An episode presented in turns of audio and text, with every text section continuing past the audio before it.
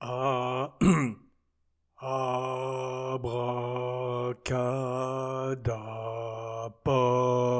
podcast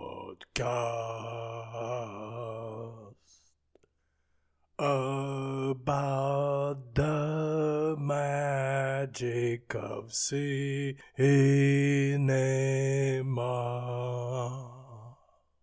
Abracadapod number 247. Bonjour. Today, Abracadapod returns to the Overlook Hotel and books a room, room 237, you guessed it. After a quick shower on the way at the Bates Motel, Abracadapod has never been lucky with his choices of hotels. Next time we'll book a Airbnb. And today, special Doctor Sleep, directed by Mike Flanagan, 2019. So Mike Flanagan and Stephen King decide to return to the Overlook Hotel, and today we're going to tell the saga of what it took to bring back pieces and fragments of Stanley Kubrick masterpiece to the big screen. But before we start the ceremony, Fidelio, two warnings. The first one, spoiler alert, of course, the movie is fairly fresh, and Abracadapod just saw it on streaming a couple of days ago. Second warning, the most important one, is if you go in expecting the same level of greatness as The Shining, you'll be sorely disappointed. This is just a decent to good horror film, very competently directed by a director who knows what he's doing. so abandon all hopes. The Who enters. and don't expect The Shining, just expect a pretty good horror film that doesn't rely on jump scares and try some world building of his own, which is the best idea the movie ever had, is to go away from Kubrick's Shining before meeting and clashing with it in the end in the third act, and trying, based on Stephen King's book, to bring some fresh blood, no pun intended, to the mythology Abracadapod hasn't read a Stephen King book in years. Abracadapod is a very big fan of Stephen King and of The Shining, the book, with a slight preference for Stanley Kubrick's film, which is in Abracadapod top 5 films of all time. But King is a giant of literature, especially horror literature, and Abracadapod is a big fan of a lot of his books and a lot of his adaptations, namely, mostly The Shining, The Dead Zone, Stand By Me, The Shawshank Redemption, Misery, even though it's not as good as the book, and a few others like Carrie by Brian De Palma, one of the best. Today, a show built in two parts. One part play by play, as Abracadapod took a bunch of notes as I was watching the film, and a little trip down IMDb, the Tribune, the movie Tribune on internet, and all its wonderful trivia and tidbits. Today, new microphone too, so let's see how it goes. Hopefully, reducing all the pop as well as mediocrity of the previous shows. And here we. Once upon a time, there was a group of psychic vampires named the Knot, ruled by Rose the Hat, played wonderfully by Rebecca Ferguson. She's one of the good part of the film. The better the villain, the better the film, Alfred Hitchcock used to say. And he was right, and Rebecca Ferguson is perfect as a psychic vampire, feeding on steam, feeding on the shining of her prey. One of them being Danny Torrance, who now is a grown up and is played by Ewan McGregor. Another strong part of the film. The best parts of the film are actually its acting. Most of the actors are excellent. And we start right away with a little bit of shining porn. Abracadapod was very happy to see little Danny on his tricycle, but all the recreation of the film felt a little off. I think it was better done than what Spielberg attempted with Ready Player One. but it felt a little small, for lack of a better word, compared to the cathedral that Kubrick built with the original Overlook Hotel, and everything felt a little bit like a TV version without going as low, of course, as Stephen King's own Shining, his version for TV, his miniseries that he shot as a response to The Shining that he notoriously hated almost from day one. Speaking of day one, let's take a trip down memory lane. Abracadapod was a young wee lad in France, a little Danny Torrance himself, barely older, and was watching The Shining in the theater in Paris, and really didn't get it, was scared, but thought Jack Nicholson was clowning, a little bit like Steven Spielberg when he first received the movie and thought that Nicholson was overacting, chewing the scenery, and totally revised his opinion in the following years. Abracadapod was the same. And as soon as Abracadapod was a little older, he watched the movie again and got it and embraced it for life, realizing that Jack Nicholson's performance was just like Stanley Kubrick wanted it and told Spielberg, on par with James Cagney, and the theatricality was part of the art. Rebecca Ferguson is introduced with the Knot, a group or cult, which reminded Abracadapod not only of the Manson family, but also the cult portrait in Mandy, the great movie by Panos Cosmatos with the great Nicolas Cage. First recommendation of the week. And the first time we see Rebecca Ferguson, she's sitting down by a river, Neil Young style. She's dressed like Neil Young, actually, with her hat in a scene that echoes James Whale's original Frankenstein, the 1931 version, the black and white film where Frankenstein was meeting with a little girl by a river with a disastrous result for the little girl and one of the most horrific and powerful scene in horror cinema history. Mike Flanagan is a great horror director. He knows his classics. He did some pretty good film like Gerald's Game, a previous adaptation of King already, where Bruce Greenwood was already one of the players. Bruce Greenwood, which we see again as a kind of Mr. Ullman. And he also directed Oculus about evil mirrors. Abracadapod didn't see it, but it got some good uh, reviews. Plus, I think The Haunted uh, on House Hill or something along those lines for Netflix. So he's a bona fide horror director, and he proves with Doctor Sleep that he knows the genre and doesn't rely, like I said before, on jump scares, but tries to build some tension. Well, he's no Kubrick, but nobody is, so please forgive him. At least he's a like a young, talented musician who's riffing on Kubrick like a jazzman who would interpolate extrapolate pieces of the music of the master to introduce it in his own art and that's why Abracadapod was happy to revisit the Overlook Hotel. It had been a long time, but it was just like bicycle, or should I say tricycle, you never forget. Come play with us, Danny, forever and ever and ever. Abracadapod liked the transient nature of the group of villains, the knot, the way Flanagan films them from above, their caravan looks like an evil snake crawling down the road, looking for steam, looking for victims. And Rebecca Ferguson literally kills it. Abracadapod discovered her in the Mission Impossible films. She was already awesome. She's a, a great villain and a great actress.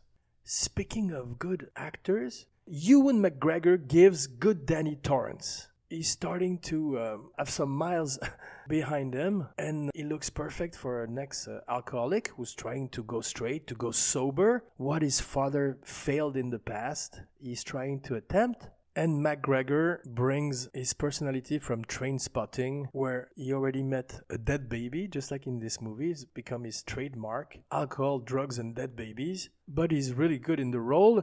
The original Danny cameos in the film as a spectator at a baseball match. He's not very good.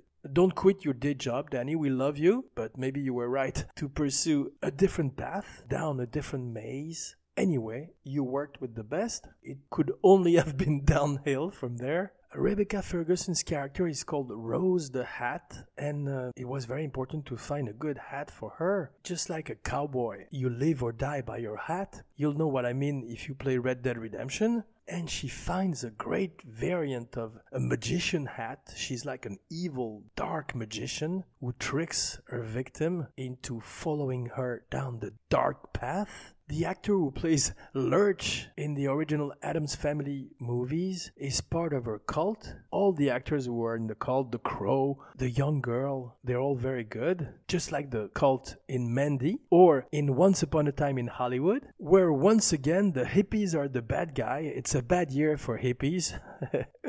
They've become the bad guy of movies, which is very telling about the times we live in. Cliff motherfucking Curtis is back once again playing someone of unknown ethnic background. Abracadapod loves him. Every time he pops up in a movie, it's always a pleasure.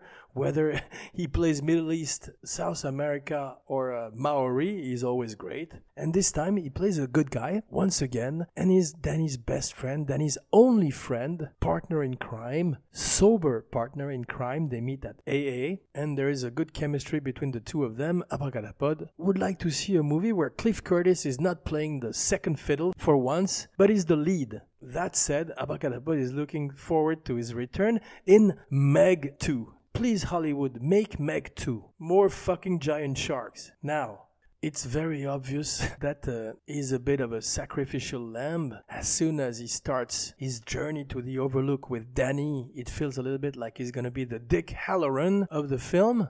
Abracadapod will let you discover that by yourself. Once again, Ewan McGregor pukes in a toilet, just like Al Pacino dances, Tom Cruise runs, Ewan McGregor pukes. Every actor has their signature move. No jump scares, but also no Stephen King cameo. So double thank you, Mike Flanagan.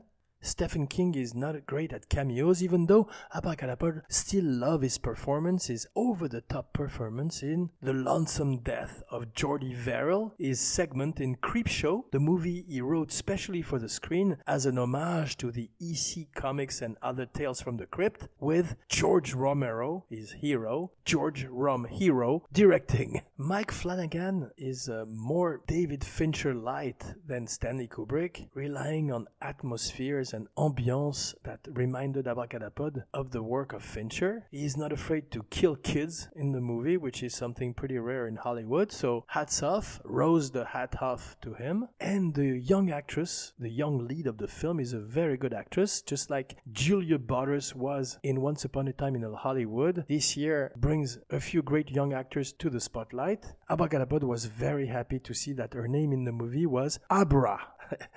thinking that her last name was probably Cadapod. Another thing Abracadapod appreciated is that the movie is not a nocturnal horror film. There's been a lot of genre movie taking place at night. The Shining took the ghost film out of the shadows to bring it into a neon lit hotel corridors in Colorado. Mike Flanagan also tries as much as possible to bring his movie in the sunlight, something that the great Ari Aster also achieved with Midsommar this year, his riff on The Wicker Man, the Jungian shadow, but in broad daylight. Alcoholic Anonymous is fairly well represented. They did their research. Either the writer or writers have a history with the group, or they know people because it felt real, especially for a horror film. Usually they get it wrong. And if The Shining was about alcoholism, this film is about recovery, therapy, mirroring Stephen King's own journey. He wrote The Shining on cocaine. He sniffed all the snow in the mountains surrounding the Overlook Hotel and where Kubrick's was magnificently a story of writer's block and obsession,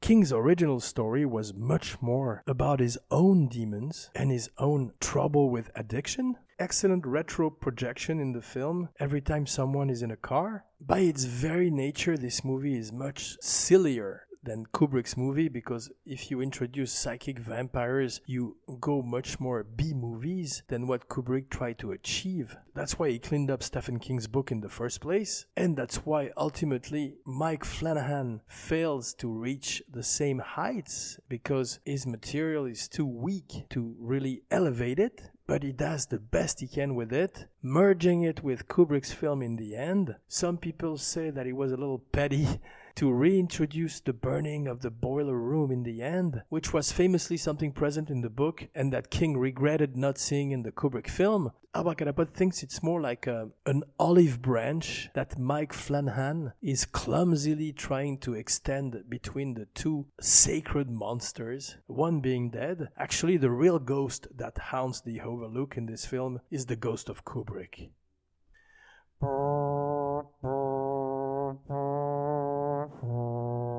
This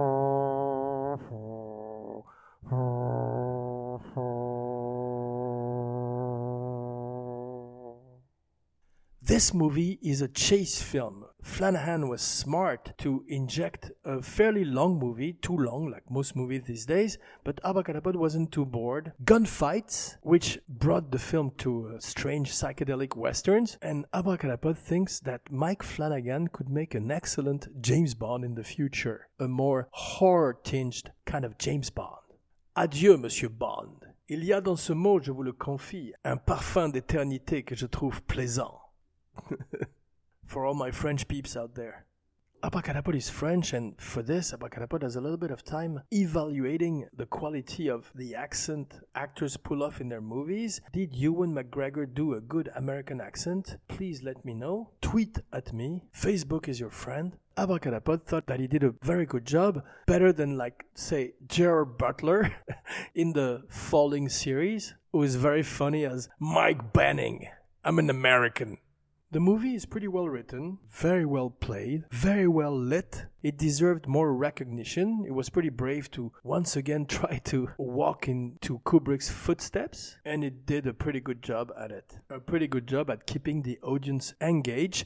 And once Dies Irae started resounding on the soundtrack, Abracadapod was rock hard. No, just kidding. Abracadapod was very happy. The movie also feels a little bit like Gus Van failed experiment when he tried to replicate Psycho frame for frame. Abracadapod still thinks that it could have worked and that it's an interesting experiment. The problem was probably Vince Vaughn, a good actor but of limited range.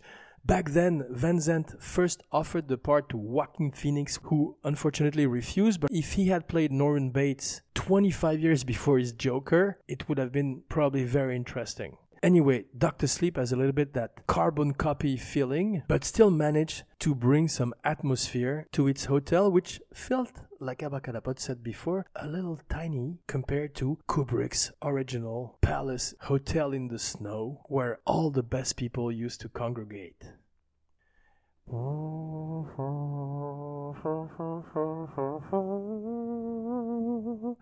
Midnight and a rendezvous.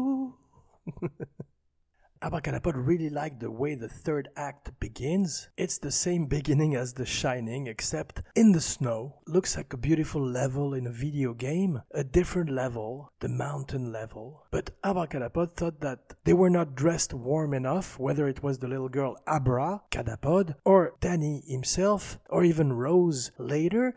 Maybe their steam, their shine keeps them warm, but it's just one of Abracadapod little nitpicks. Returning to the Overlook Hotel is like returning to sacred grounds. Spielberg failed, Mick Garris failed, and Mike Flanagan half succeeds. Flanagan's ghosts are less ridiculous than Spielberg's ones in Ready Player One. And speaking of Spielberg, Henry Thomas, E.T.'s friend himself, the little boy who played E.T.'s friend, does a good job with what is given as Jack Torrance. A thankless task. Just ask Steven Weber, I think was his name, who tried to play Jack Torrance in the TV miniseries version adapted straight from King's book. Abracadapod wish that instead of merging Jack Torrance with Floyd, the best bartender from Timbuktu to Portland, Maine, or Oregon for that matter, Abracadapod wishes that Jack Torrance had been merged with Delbert Grady, the great Philip Stone, and that there had been a scene in the red toilet, the red restrooms, restrooms, red room, a staple of Kubrick's film who shot restrooms better than anyone. So Abracadapod was a little disappointed to not revisit the restroom. There are some beautiful shots of a decaying overlook. You can feel that Mike Flanagan had a lot of respect for the original material, a movie that has become so omnipresent in every media that one day it will probably be the only last movie remaining on Earth. It's been studied more than the Zapruder film. Just look at the documentary Room 237 with all the conspiracy theory surrounding, buzzing around Kubrick's movie. Flanagan said that Jack Nicholson was very serious about retirement. That's the reason why he was recast in the movie. But even if he was not retired, he would have never accepted such a small part. And probably had Kubrick been alive, it would have been very difficult for that film to riff on his own masterpiece.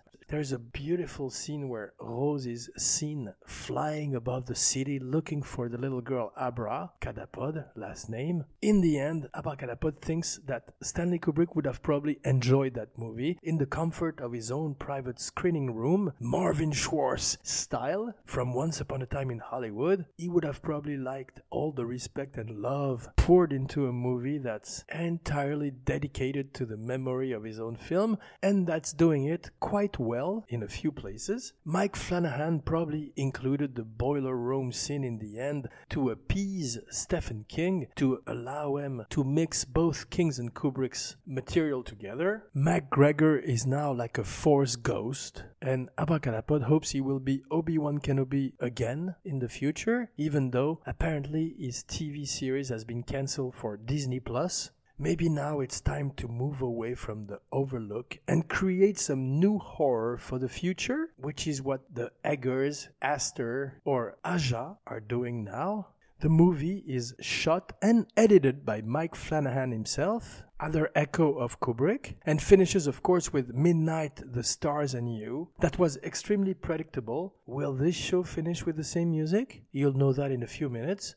But without further ado, let's fuck with IMDb a little bit. Une petite bite, comme on dit en français. Stephen King first got the idea for Doctor Sleep in 1998 at a book signing when somebody asked him what happened to Danny Torrance from his novel The Shining. This was a question King had often asked himself, as well as what would have happened to Jack Torrance had he found AA, Alcoholic Anonymous. When people kept repeating the question, King always jokingly replied that Danny eventually married Charlene McGee, the girl from Firestarter, played by Drew Barrymore in the movie, with one of the most improbable Native American in the history of cinema, with George C. Scott as her nemesis.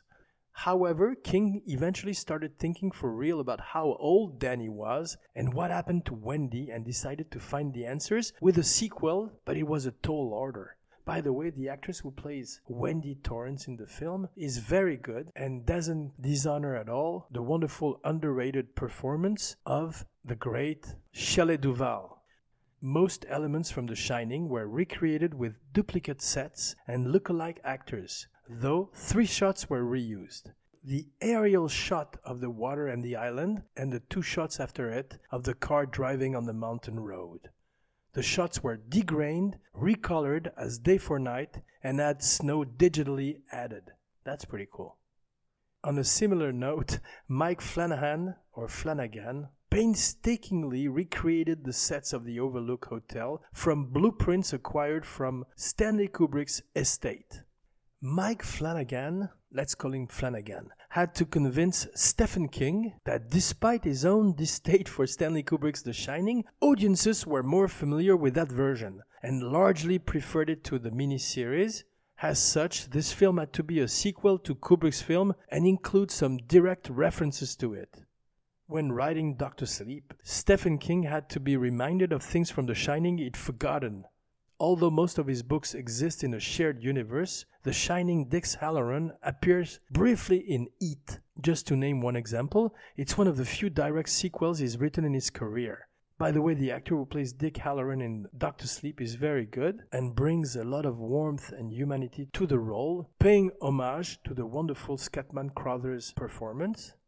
Interestingly, Ewan McGregor, Dan Stevens, Chris Evans, Matt Smith, Matt, Matt Smith, and Jeremy Renner were considered and have met with the director for the lead role. McGregor ended up being cast with Stephen King's blessing.